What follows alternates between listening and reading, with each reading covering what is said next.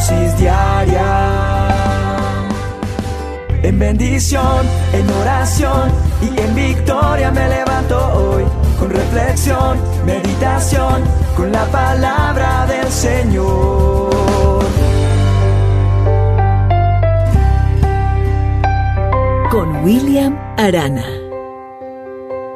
Cuenta una historia que mientras visitaba a una vecina, una madre permitió que su hijo de seis años saliera a jugar a la calle.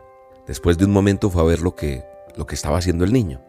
Y ahí cerca de la casa donde estaban haciendo la visita había un pintor que trabajaba sobre unos elevados andamios y aterrada observa que su hijo se había subido casi hasta el último peldaño por esa escalera de andamios. Bájate, Enrique, bájate, gritó desafortunadamente y su voz alarmó aún al niño quien rápidamente miró hacia abajo lleno de terror. El pintor dándose cuenta de lo que acontecía, con voz reposada calmó a la madre exclamando, El pequeño está bien, yo me hago cargo de él. Y le dijo al niño, Hey muchachito, escúchame, mira hacia arriba, aquí, a donde estoy, sube, ven conmigo. El niño levantó los ojos, sonrió y llegó sano y salvo con el pintor, quien tomándolo en los brazos descendió con él cuidadosamente y lo entregó a la madre atribulada. Esta historia me hace pensar en que nosotros somos muy parecidos en las situaciones complicadas que nos presenta la vida. Tendemos a mirar hacia abajo, a las circunstancias, a nuestros defectos, al problema, a todas las cosas adversas que nos rodean. Y entonces, aparte de eso, libreteamos la situación que va a acontecer. Decimos esto no se va a poder, esto va a suceder así, va a venir lo peor, en fin. Y la realidad es que debemos levantar la vista y fijar la mirada en Dios. Siempre que se va a escalar o se va a trabajar en alturas, una de las recomendaciones que se le da a las personas que trabajan en esto es de no mirar hacia abajo. ¿Por qué? Porque el vértigo es una sensación ficticia y por una alteración en el oído o el sistema nervioso central hace que sintamos que las cosas alrededor nuestro se están moviendo o inclusive podemos sentir que somos nosotros los que estamos dando vueltas o flotando. Este desequilibrio puede hacer que caigamos si no cambiamos nuestra mirada. Por eso, a pesar de cualquier circunstancia, tenemos que mirar hacia arriba porque esa sensación es la que experimentamos cuando estamos con problemas, cuando nos sentimos agobiados. Por eso, mirar hacia arriba siempre será lo mejor. El cambio de dirección de nuestra mirada nos va a mantener a salvo. Así que hoy te invito a que busques a Dios. No mires la circunstancia, el problema, mira la oportunidad en la que Dios se puede glorificar en esa adversidad. Reclama las promesas que están en el manual de instrucciones, vívelas Ten más tiempo a solas con Dios y vas a ver lo que va a suceder en tu vida. Cosas maravillosas, milagros prodigiosos. Tu fe será renovada y saldrás victorioso, victoriosa de cualquier circunstancia. El cambio de dirección de tu mirada te mantendrá salvo. Hoy quiero regalarte una palabra que está en el manual de instrucciones, en la palabra de Dios. El Salmo 121, 2 y 3 dice, mi ayuda viene de Dios, creador del cielo y de la tierra. Dios jamás permitirá que sufras daño alguno. Dios te cuida y nunca duerme. Qué bueno saber que Él está pendiente de cada uno de nosotros. Pidámosle perdón y acerquémonos a Él y puesta la mirada en Él, saldremos victoriosos. Recuerda, Dios no permitirá que te lastimes, sino que te tomará entre sus brazos con amor y te conducirá a un lugar más seguro. Mantén fija tu mirada en Dios, porque Él cuida de ti. Un abrazo y que Dios te bendiga. En el valle de sombra no temeré, aunque rujan los vientos no temeré, pues tengo la certeza de que estás conmigo. En el valle de sombra no temeré, aunque rujan los vientos no temeré, pues tengo la certeza de que estás conmigo. En tu presencia quiero estar. Vengo a saciarme con tus almas. En tu casa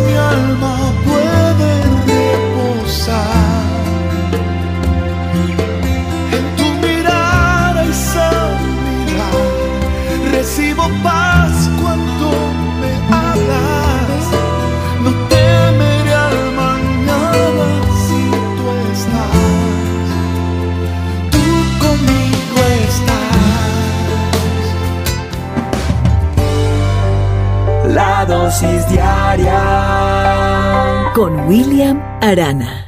El alimento que tu alma necesita. La dosis diaria con William Arana. A los 19 años de edad entró a la prisión un joven soldado acusado de infiltrarse en la inteligencia del país y robar muchos de los secretos de Estado.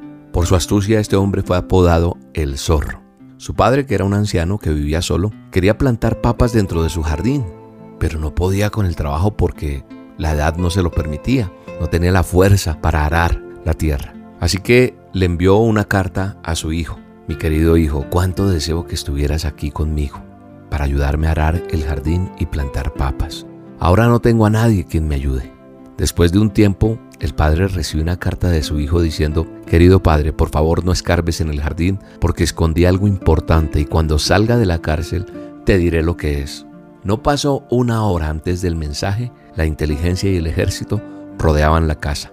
Cavaron la tierra metro por metro, removieron todo, pero no encontraron nada y salieron de la casa. A la semana, una nueva carta le llega hasta la casa al anciano padre. Era su hijo desde la prisión. Querido padre, espero que la tierra haya sido bien arada por los policías. Ahora ya puedes sembrar tus patatas y si necesitas algo más, avísame. No puedo estar contigo, pero haré todo para apoyarte como pueda.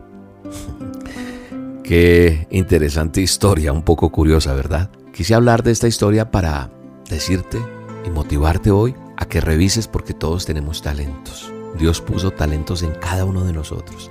A veces no los vemos, los dejamos pasar, no los usamos. Y Dios quiere que tú uses tus talentos, porque esos talentos que Dios ha puesto en nosotros, los quiere ver como nosotros los usamos con generosidad. Así que nosotros tenemos que, que decidir en nuestra vida para quién o para qué vamos a vivir. Si vamos a vivir una vida miserable o egocéntrica o vamos a vivir por algo más grande que nosotros mismos, el reino de los cielos. ¿Sabes una cosa? Las personas fieles no viven para sí mismas, se dan cuenta que los talentos que Dios les dio no son para su propio beneficio y han entendido que deben hacer del mundo un lugar mejor. Cuando Dios te hizo, te dio toda clase de dones, te dio talentos, te dio habilidades. O sea, nos dio una forma, tú tienes una forma y esa forma es tu personalidad, es todo lo que Dios puso en ti, tu formación, lo que has aprendido a través de una dosis, porque te está formando Dios, te está dejando ver que tienes oportunidades, que tienes un corazón, que tienes recursos, que tienes habilidades. Dios te formó para servirlo y solo hay una manera de hacerlo, sirviendo a los demás.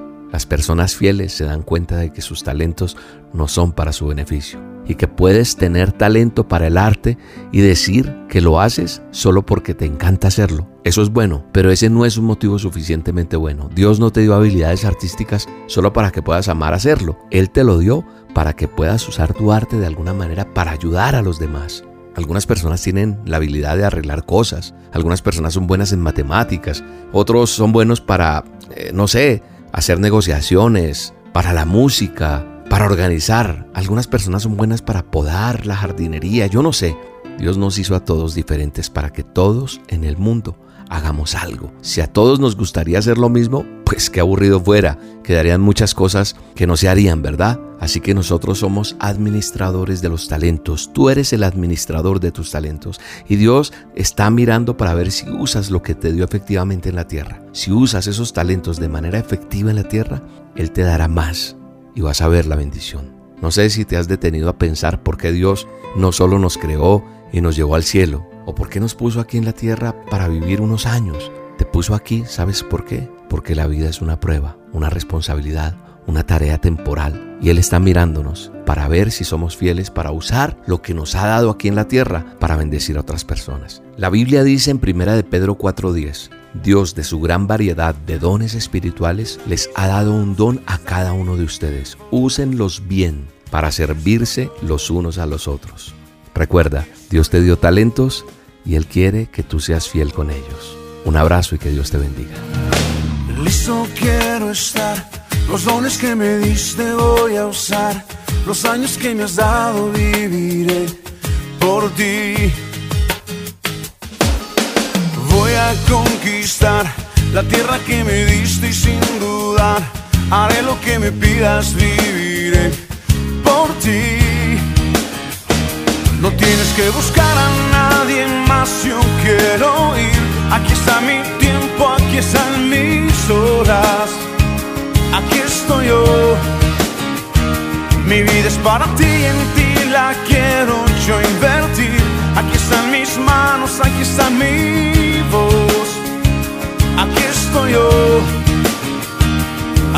Yo. La dosis diaria con William Arana.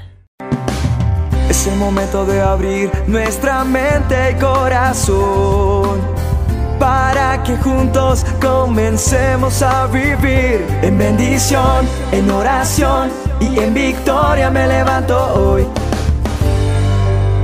La dosis diaria con William Arana.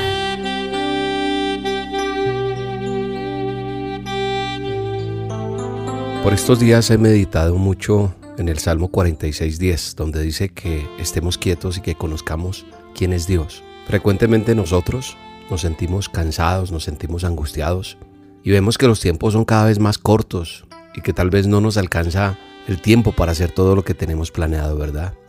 Y nos sentimos tan cargados de ansiedad, de temor. Y cuando hay tanta distracción en el mundo, no tenemos tiempo para el descanso. Los seres humanos creemos que podemos hacerlo todo y que nada nos va a parar, ¿verdad? Sin embargo, muchas veces Dios nos va a detener, sí. Y es en ese momento cuando solo vamos a encontrar en Él la confianza, el descanso y el reposo. Porque creemos que nosotros somos los capaces de hacer todo y que si nosotros no estamos ahí al frente de las cosas, las cosas no funcionan. El salmo del que te hablo está hablando de la palabra quietud o quieto. Y según el diccionario, esa palabra quiere decir tranquilo, sosegado. Pero ¿sabes cuál es el significado mayor? No se trata de quedarnos sin hacer nada. Cuando yo realmente investigo y ahondo un poco en este texto, estar quieto en el contexto de este versículo realmente es dejar ir, liberar, dejar de luchar, es soltar, es liberarse, es dejar. Pero no significa voy a dejar de orar, no. Es bajar las manos y permitir que Dios intervenga en mi vida, en mi necesidad, en esa tribulación, sin tener que ser nosotros el estorbo en el proceso. ¿Para qué usamos las manos? Sí, aparte de realizar muchísimas labores con las manos, las utilizamos para correr cosas, para quitar, para mover. Eso que te estorba, ¿verdad? Inclusive para defenderte. Cuando yo quiero algo, empiezo a quitar en nuestros propios medios todo aquello que me parece un obstáculo. Comenzamos como a autoprotegernos, contraatacamos y no queremos escuchar. Pero hoy Dios te dice que debes dejar ir, dejar de luchar, Bajar las manos no significa que estemos indefensos, que estemos vulnerables y que necesitemos más a Dios. Es dejar de luchar con esa situación que te agobia, dejar de, de angustiarte, eso que te hace sentir que no eres libre, es dejárselo a Dios, es soltar. Porque la palabra de Dios dice que nuestra lucha no es con nada de este mundo, no es con armas ni argumentos, ni con fuerzas humanas, es con el Santo Espíritu de Dios. Pero lo que sí debes hacer es orar. Que la palabra de Dios que escuchamos la bajemos al corazón, que no temamos ni nos amedrentemos ante las circunstancias de la vida, que no tengamos miedo ni nos intimidemos porque no es nuestra batalla, es la de Dios.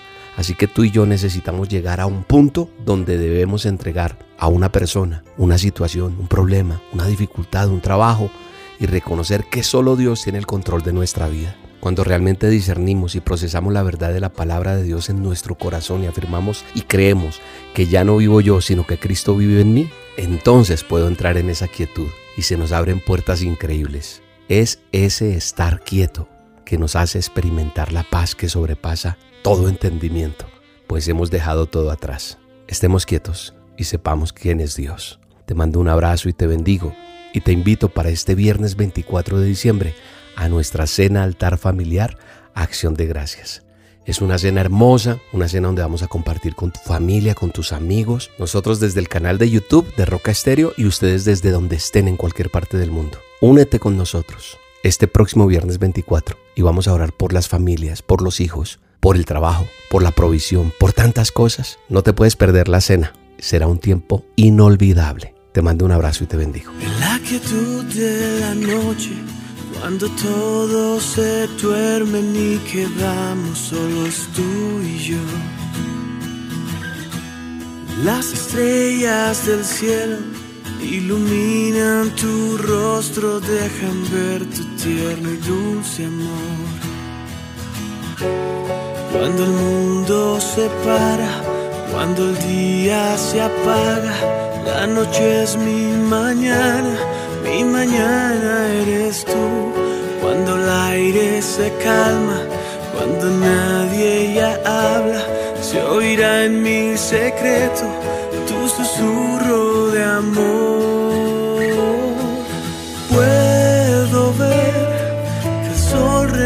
En nuestro encuentro, sé muy bien que eres todo lo que quiero, me haces bien.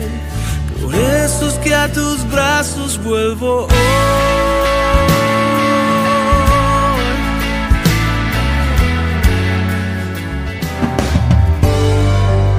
La dosis diaria con William Arana. Es el momento de abrir nuestra mente y corazón para que juntos comencemos a vivir en bendición, en oración y en victoria me levanto hoy. La dosis diaria con William Arana. Según la Organización Mundial de la Salud, 8 de cada 10 personas en el mundo están estresadas. Es una cifra alarmante. Y una de las fuentes más comunes del estrés es la pérdida.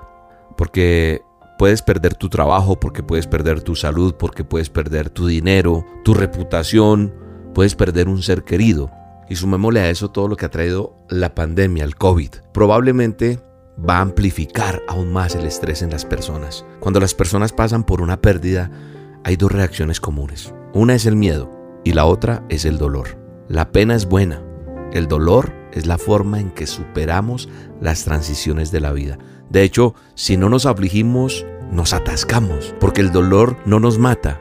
Si nosotros lo dejamos salir, no nos va a matar. Hay que sentir el dolor, tienes derecho a llorar, pero no a quedarte ahí toda la vida amargado, eh, con, con, ese, con esa tristeza eterna, no. Hay que hacer el proceso de duelo. El miedo, por otro lado, puede ser algo malo. Mire que la Biblia no dice en ninguna parte, no te aflijas, no te entristezcas, no llores o no te agobies. Lo que sí dice es, no temas. ¿Y sabes cuántas veces lo dice? Lo he hablado en otras oportunidades. Dice 365 veces en la palabra de Dios, en el manual de instrucciones, dice, no temas para que cada día cuando yo me levante diga con valor y mirando al cielo, tu palabra me dice que no temas, así que yo voy a salir adelante. El dolor no te va a paralizar, pero el miedo sí. El miedo paraliza a la gente. Por eso el salmista David decía, aun si voy por valles tenebrosos, no temo peligro alguno, porque tú estás a mi lado. Aun si voy por valles de sombra de muerte, tu vara de pastor me reconforta. ¿Sabes una cosa? David sabía que los pastores llevaban esa vara, ese bastón para proteger a sus ovejas. Pero una cosa, un plus que traía David es que sabía que tenía un Dios, que tenía el poder de protegerlo. Entonces David confió en ese Dios todopoderoso, en el mismo que yo te hablo todos los días, incluso en los valles de sombra más oscuros. Si estás atravesando ese valle oscuro en este momento, hoy puedes elegir confiar en Dios, incluso en esas sombras donde, donde no tiene sentido y cuando puede parecer un largo camino fuera del valle. Pero aquí hay una buena noticia y es recordar que sobre una sombra grande y aterradora siempre hay una luz. Una sombra no puede ser sombra si no hay luz. Si ves una sombra, significa que hay una luz que brilla. Entonces, la clave cuando atravieses el valle de sombra es darle la espalda a la sombra y mirar la luz. ¿Y sabes quién es la luz? Jesús dijo, yo soy la luz del mundo. El que me sigue no andará en tinieblas, sino que tendrá la luz de la vida. Eso está en Juan 8:12. Así que la clave es atravesarla, pero confiando y mirando a Jesús, la luz del mundo, y la sombra no te va a asustar.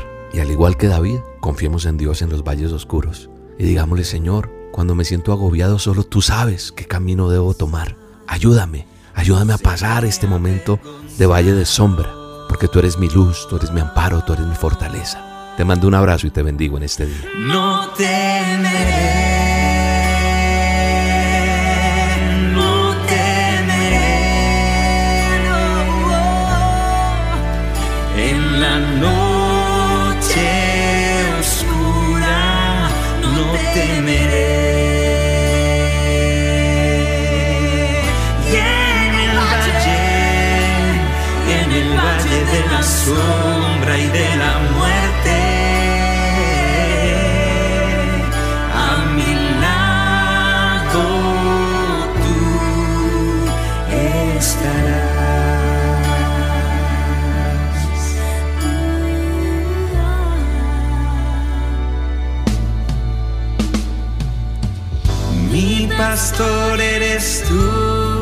Señor.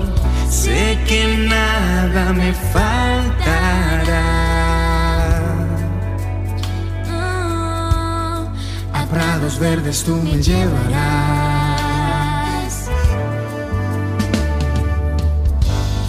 Y en aguas tranquilas, Dios, descanso me Descanso me darás. Y en medio de mis enemigos, Levantas mi cabeza. La dosis diaria Con William Arana.